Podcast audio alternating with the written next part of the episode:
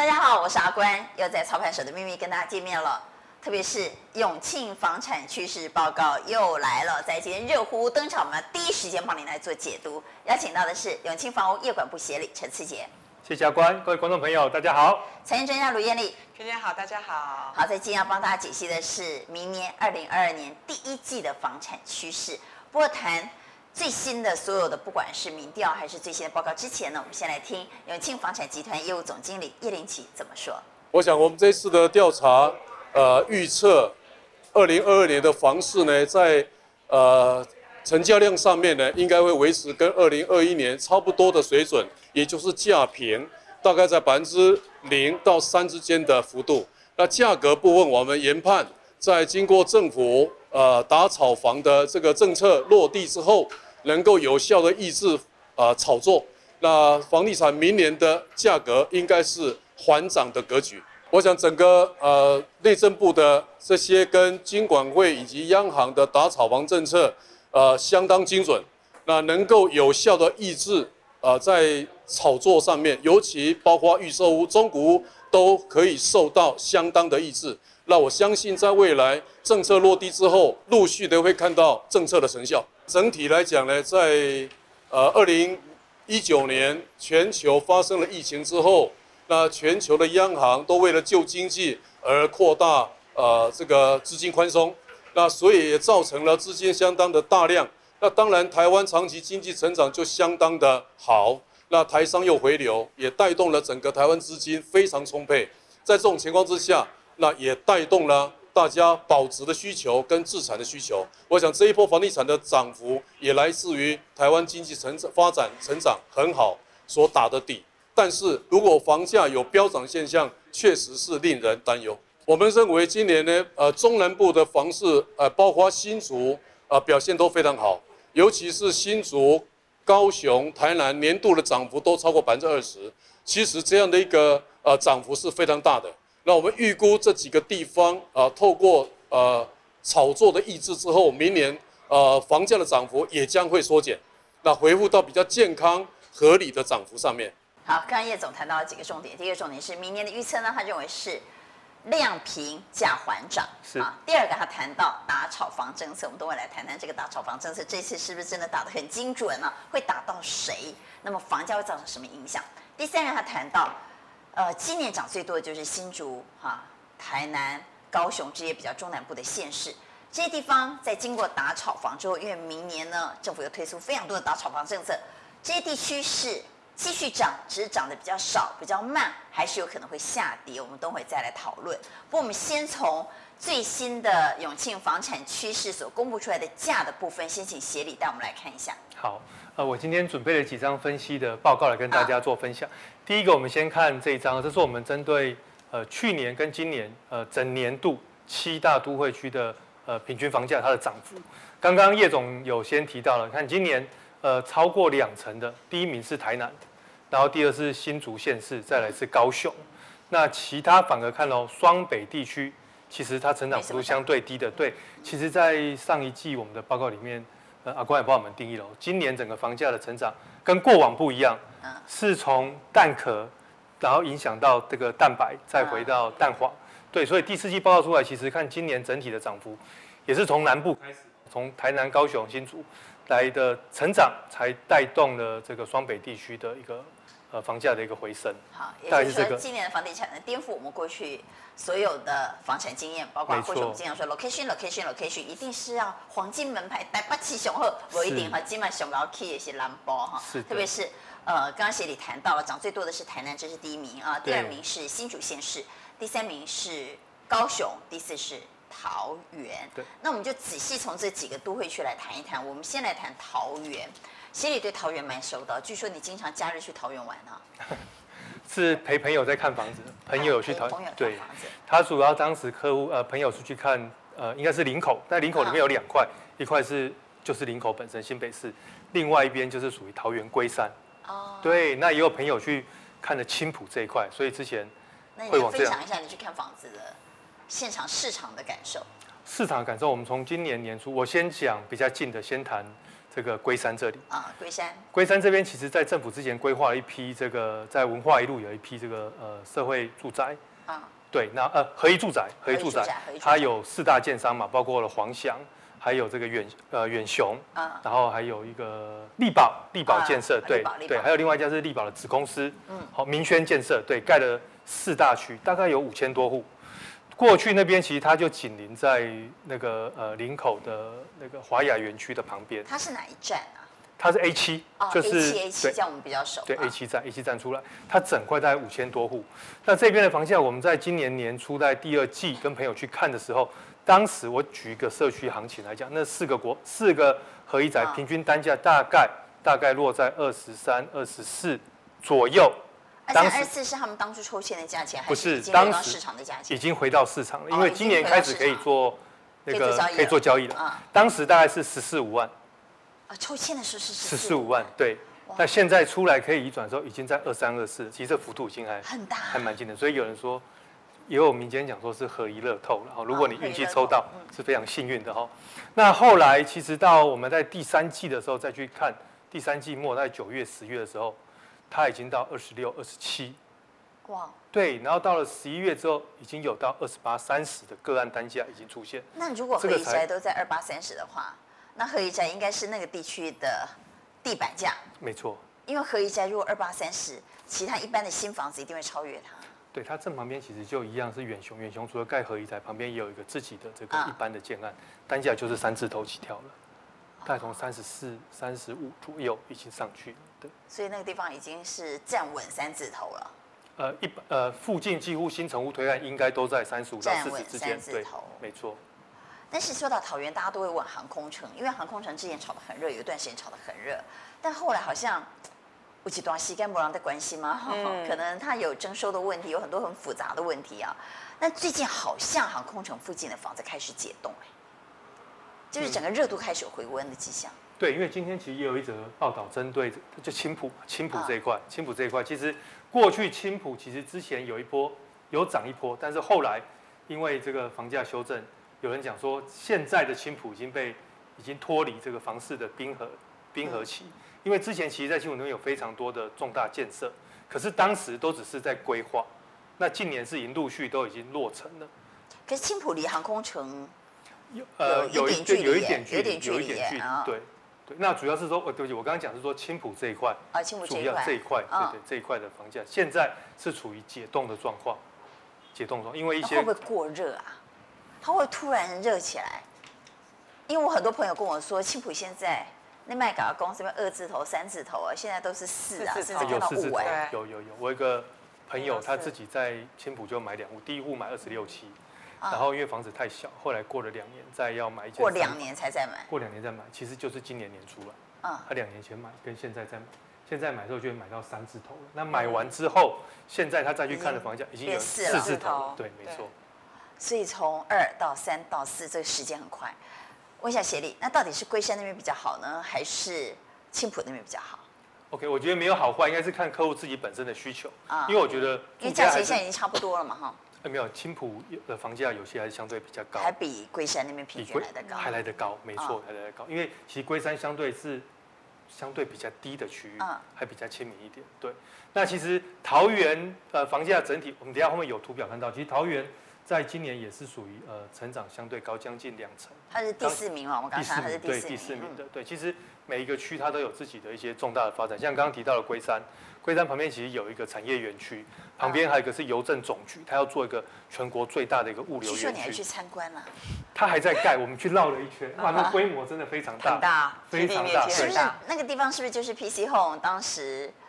嗯，老板出来有争议嘛？有争议的那一块啊，就是说为什么有几个店面是独家让他独家承包？嗯，对，其实如果你实际到这个区域去实际走，你会觉得那一区是欣欣向荣，很有活力，因为这些建设跟这些发展，未来就会带动这个就业，大家就会进来。那其实相对的商圈跟这个呃住宅的需求一定会产生出来。我为什么说那个价格现在跟青浦差不多？是因为在今天，就在今天，我们团队的一个企划跟我说，他买了房子。那我说你买在哪？他说买在龟山。OK，好，买在龟。我说那应该大概就一二十万嘛。我们以前的印象哈。他说没有，娟姐，我买了三十几。嗯，我说那你不会去跟他杀价？他说杀不下。嗯，预售屋。嗯，对，预不不过他已经盖的差不多，已经快要交屋的换。换句话也就是说，其他已经算是新城屋了。嗯，新城屋他买在三十几，哎，所以不是已经跟青浦差不多的价钱了吗？其实跟小英也差不多啊，这了。所以龟山其实有那么一点后来居上的味道，也就是后发先至的味道。所以最近在桃园龟山很热哈，可能跟有新的产业园区有关，包括你刚刚所谈到的，呃，中华邮政的附近会有一个新的非常大的一个园区哈。那青浦呢？过去可能也因为供给量比较大，所以大家有一些疑虑，包括投客比较多，所以青浦有段时间价钱有下来，那现在又慢慢又上来了，所以现在不管是青浦还是龟山都热得不得了。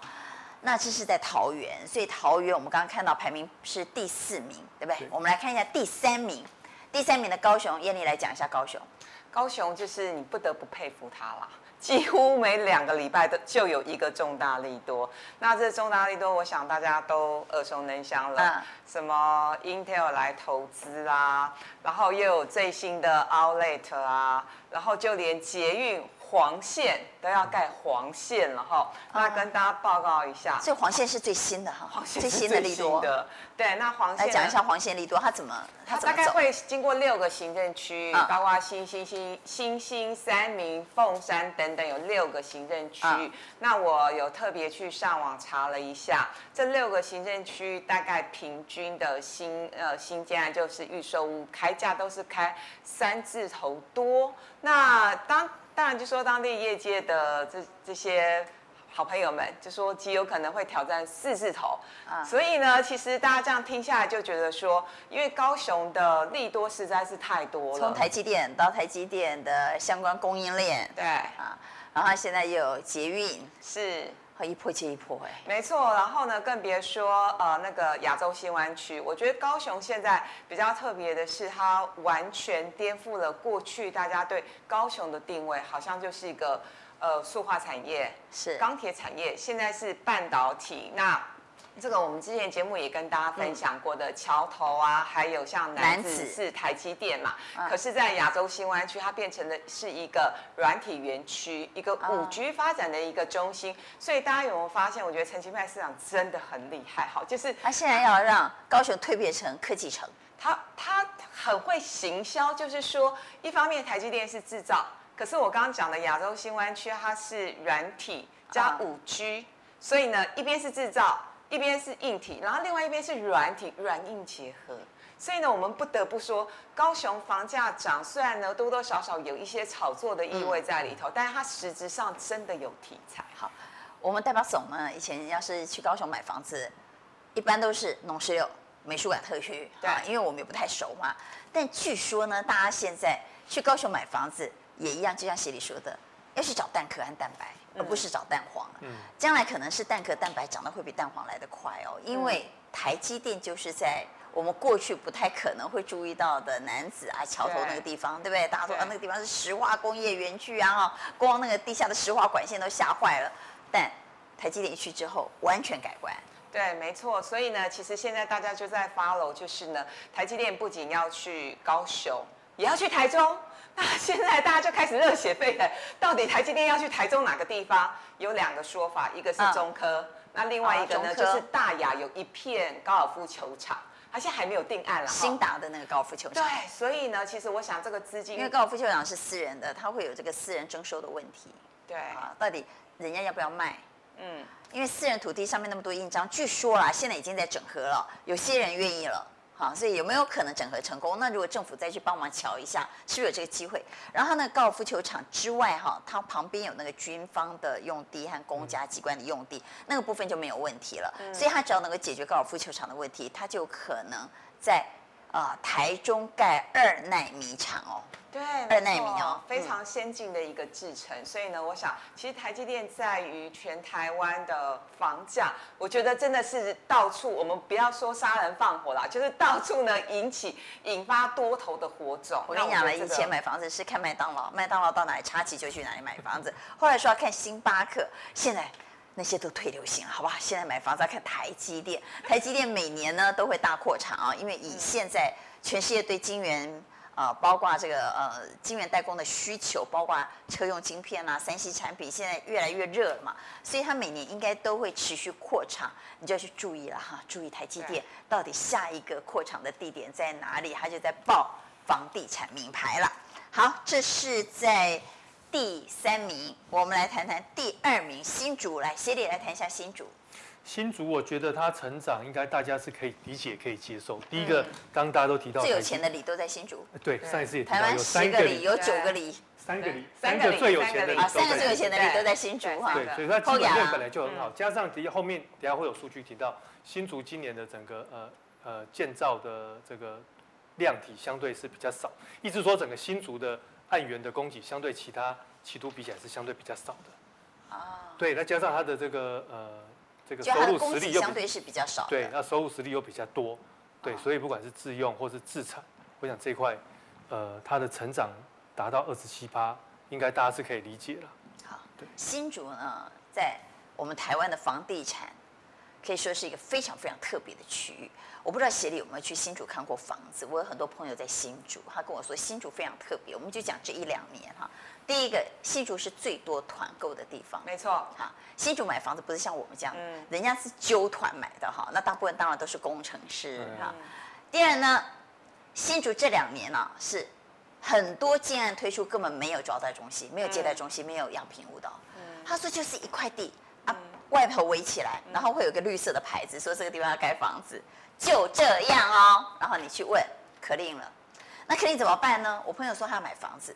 就立马啊会有中介，或者是他们有一种社团，他们在新竹可能是高科技人啊，他们很习惯在上网，所以他们的网络上非常多什么新竹人的群组啦，买房子的群组一头拉过哈，就开始呢会有人在上面讨论，说哪个案子现在已经 clean 了啊，那怎么办呢？我想买怎么办呢？好，他们就开始，我有，你要不要换约？好，所以新竹有一种特殊行业叫做中人。这个中人跟我们一般的房屋中介不一样，他们有一点相似，他帮你去抢那个买房子的权利，所以我们可以看到三更半夜去排队有没有？那据说很多都是中人，他就去抢那个权利，然后抢了权利之后呢，就是以前我们在讲的买红单，可现在不能买红单了，他们就变成了换约族啊，就是他先呃抢到了这个权利之后呢，他会去付定，然后还有会去签约，签约之后呢，他就在网络上问你说。哎，你要吗？你想要的话，来，我这里有，我有货，你要不要？嗯，所以新竹非常特别哦。你如果去新竹买房子，可能根本连样品屋、接待中心都没有，你不知道找谁买。嗯，然后就问附近的中介，中介就可以说：“哎，我有认识谁谁谁，他可能有货。” 好像在买走私什么，以前在在走私名牌一样。这是第二个很特别的现象。第三个很特别的现象是，也因为这种乱象。你在新竹有很多在地的建商，比较有良心的建商，他在推案的时候，他会发一个声明：本公司没有中介和中人。特此声明，也就是说，如果他在外面说：“哎呀，我有某某案子的货哈，我有货，我身上有货，我有几户，你们来找我。”他说：“没有，我们公司没有中人，没有中介。”他说很多奸商会发这个声明，全台湾除了新竹之外，还没有一个地方，奸商在卖房子的时候还发声明说：“本公司没有中人，没有中介。”你就知道新竹有多特别了。所以新竹真是热到不得了，特别是现在又有竹竹病的题材来，艳丽来讲一下这个竹竹病的题材。对新竹的房价会不会又再次点火？呃，我记得我很久之前在娟姐的节目有形容过新竹的房价，是不是两个字来形容嘛？不败。我认为呢，其实觉得现在是疯狂。呃，你知道我有朋友跟我说，在新竹现在动不动看到六字头的房子。呃，有，现在其实就是什么开价就开六字头，从化区嘛，没错，限制一、限制二、限制三哈，然后高铁特区，对不对？他说动不动现在看到预售屋都是六字头。对，那其实呃，我自己的外甥女也是在竹科上班，她几年前本来就要买房子，后来她一直买不下手的原因是她都抢不到红单，然后于是你讲抢红单，刚刚娟刚刚娟姐讲的中人的这件事情是真真实实、扎扎实实的。新主非常多，他们不是一般的中介哦，对，不是，他们就是专门去排队的哦。是对，他说第一个他不想排队彻夜排队，因为工作真的已经都很忙，二十四小时 on call。然后第二件事情是他因为抢不到红单呢，所以呢他就必须加价买。那我就问他说加多少钱？他说阿姨至少要加十五到二十万。我说加，你加就买啊。说不要，十五万也是我好几个月的薪水，所以他这三年他都没有办法买到，因为就是他不愿意加价，他不愿意加价，所以坦白说他现在有点后悔。但我跟他说没关系，他涨疯了。对，反我就跟他说没关系，你还很年轻，他还不到三十岁。嗯、所以从这件事情，大家也可以发现一件事情，其实呢，在新竹买房子的。普遍都在三十岁以下，因为他们只要工作个三年，工作个两年，头期款通通通都有了。对，所以这我觉得这是新竹最特别的一个情况。那拉回来讲这个猪猪病，本来呃这个在野党有一些反对的声音啦，那。呃，因为反正林志坚已经宣布了，他不会选嘛。啊，看起来足足病这个应该是比较会去认真执行，而且呢，我想这个修法之后应该还是会通过。呃，因为现在林志坚那一旦猪猪病之后，房价又要再涨一波了吗？呃，我觉得新竹的买气本来就很强啊，那极有可能因为这个题材，嗯，第一个它本来就会持续旺，那第二个呢，因为本来就很旺，旺上加旺。所以我其实还是蛮看好新竹的房价，而且新竹的重化区蛮多的，超多，刚刚讲多到我已经分不清楚了。县之一、县之二、县之三，然后还有高铁特区，还有台科大、嗯、啊，他们有一个原来本来台科大区，后来台科大没有去的那个台科大的重化区，还有呃关埔重化区，对，所以他们的重化区其实蛮多的。那我们刚刚特别谈到新竹啊。新竹的换约族多到你难以想象，所以现在不是内政部要寄出预售不得换约吗？嗯，据说就是针对台南、新竹、高雄啊。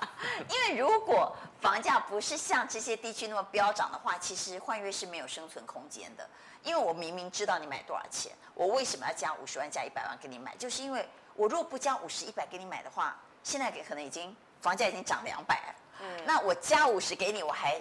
觉得买到便宜了，所以才会有所谓的换约哈。特别是他们的换约，其实根本也缴不到房地合一税，不要骗人了。因为他们换约都是用一样的价格去换，比如你总价本来是一千万，你换给我也是一千万，那你要赚我一百万，我会另外拿现金红包给你。所以这中间呢，其实没有房地合一税的问题。但是我朋友说，他们在换约的时候，卖方都会告诉他，因为我房地合一税要缴多少，因为我还要缴什么什么什么，所以呢。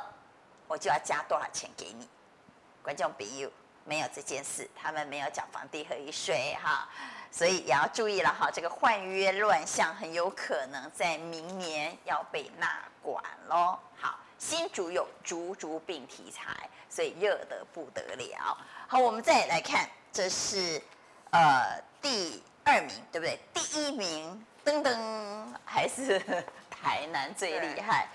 来台南呢？来谈一下台南。其实台南这几年也涨很多，那特别是过去一年也涨了三四十趴。那主要还是因为台积电的关系。那呃，台南科学园区本来就有很多的相关的科技厂商都在这边。其实问题是，台积电已经去了。如果用股票的角度来看，高雄现在是在利多发小期，嗯，那台南已经实现了，也就是说台积电已经去了。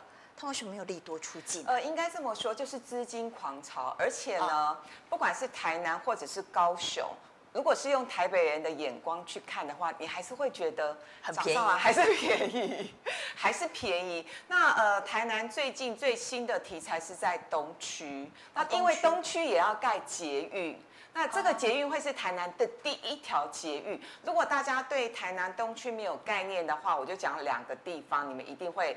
哎，好像有一点感觉。一个就是南纺的购物中心，另外一个就是啊，另外一个就是国宾影城，它其实就是东区。哦、所以其实我呃之前呃去过好几次这两个地方，而且是平常的晚上去，还不是假日，就吓到哇人好多，就你会很羡慕台南人过着像人的生活。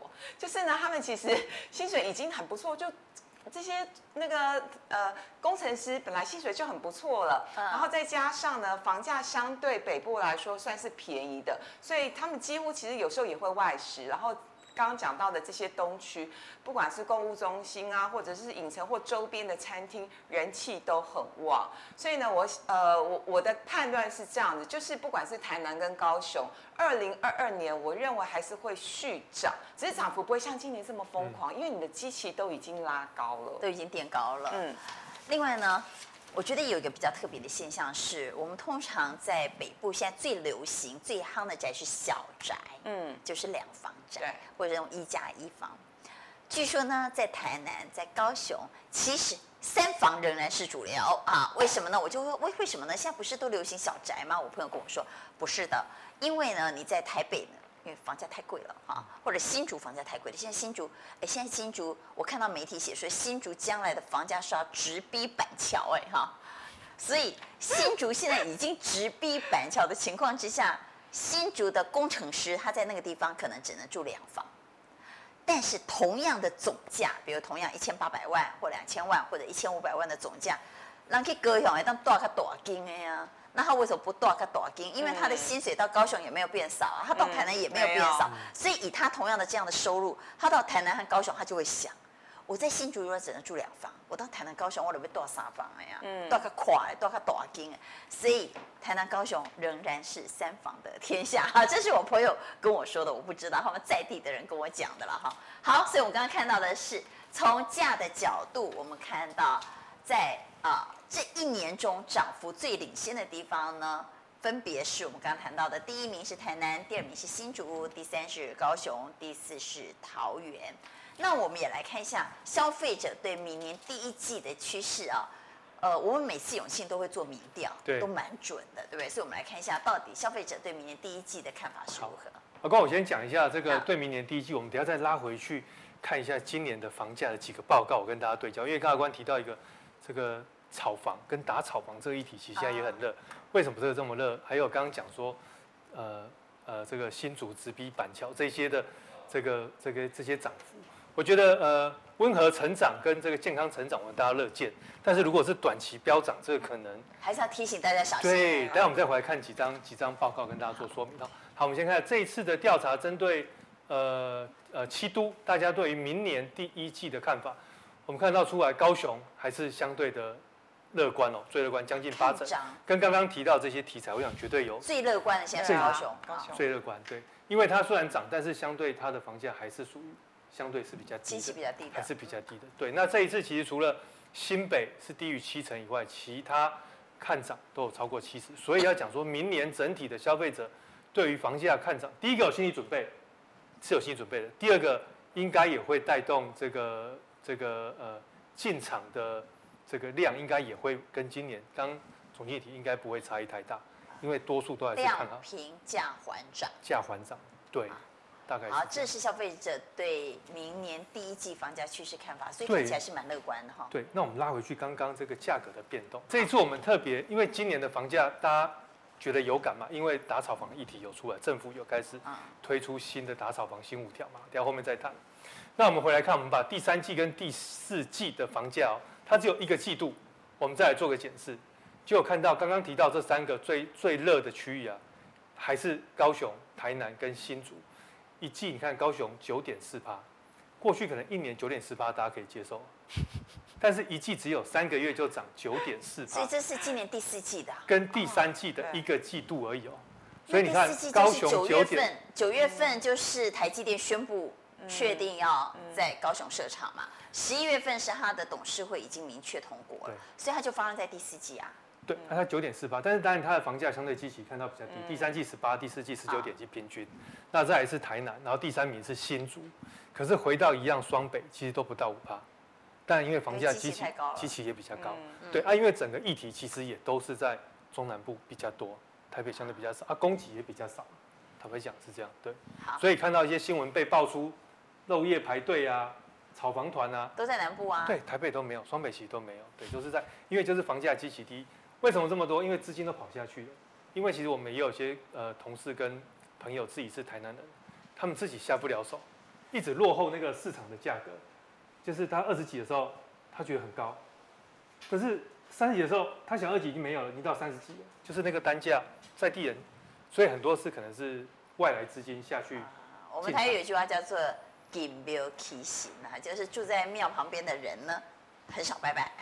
对，所以 local 在地的都觉得那无可能啦，哈，那无可能起个这管啊，但是就是起个这管啊，哈。这是从两个季度，我们再看下一张哦。下一张这个也这一次特别做一个分析，是呃七都平均。这一张表比较特别，这一次我们特别做是做什么？做从呃七都从上一波的房价高点，在二零一三、二零一四，它有一阵子下修。哦，下修。下修，对，我们看到双北下修幅度很深哦，修了十七趴。哦，台北是十七趴，新北十六趴。是。好，那这个绿色就是下修的幅度。所以绿色就是上一波的高点。上一波高点，二零一三、二零一四高点下修的幅度。哦，那我们看到。那蓝色的 bar 是这一次它又回升上来的幅度，涨的幅度。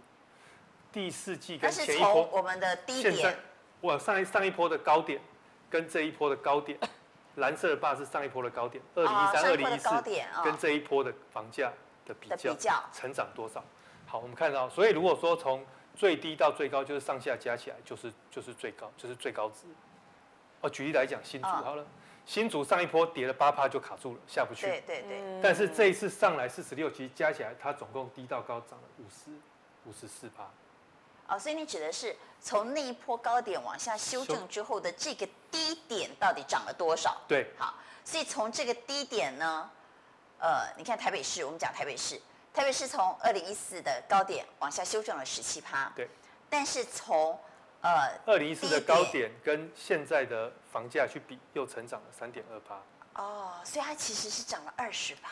嗯，对不对？因为它把那个跌幅吃掉之后，又再往上涨了三趴了嘛。所以你看这个趋势下来，这一波是被中南、被南部的这个房价这个快速成长带动双北的回升。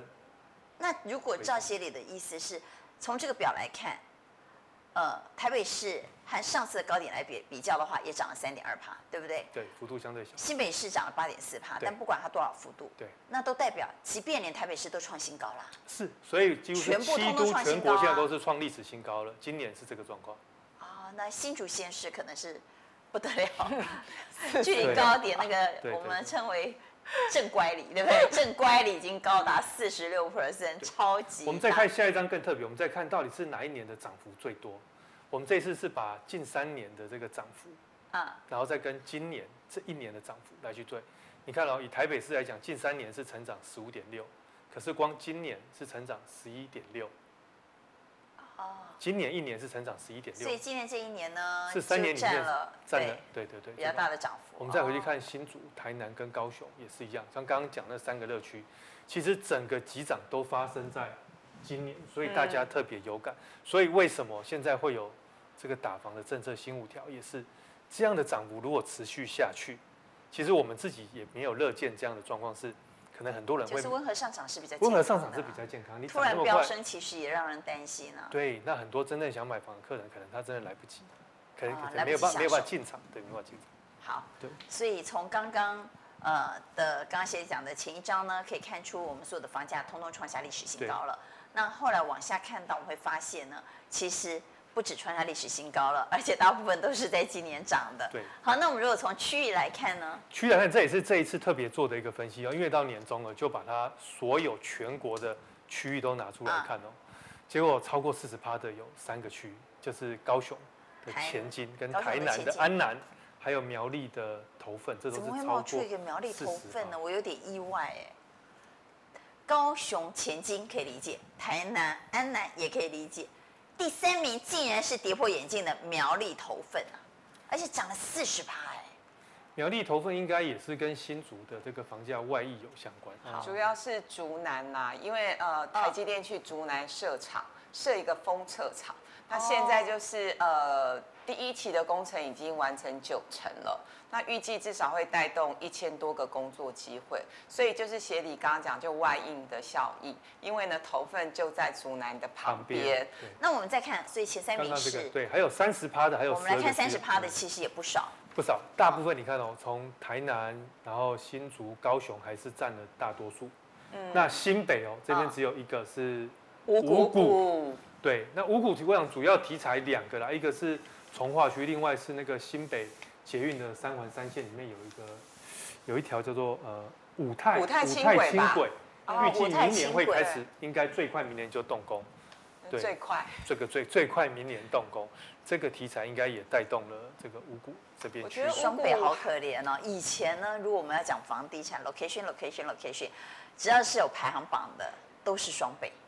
现在不是，你看好不容易好不容易找到一个，哎呀，新北的五股区上榜了，只有一个新北的五股区上榜，其他都是南部哈，台南、高雄、苗栗，通通是南部啊，有新竹有台中，哎呀，现在风水轮流转了啦哈，所以每一季有最新的房地产趋势报告，热乎乎的第一手资料，我们都会在操盘手的秘密帮你做第一手的解读。好，在今天谢谢协力，谢谢艳丽，谢谢，谢谢。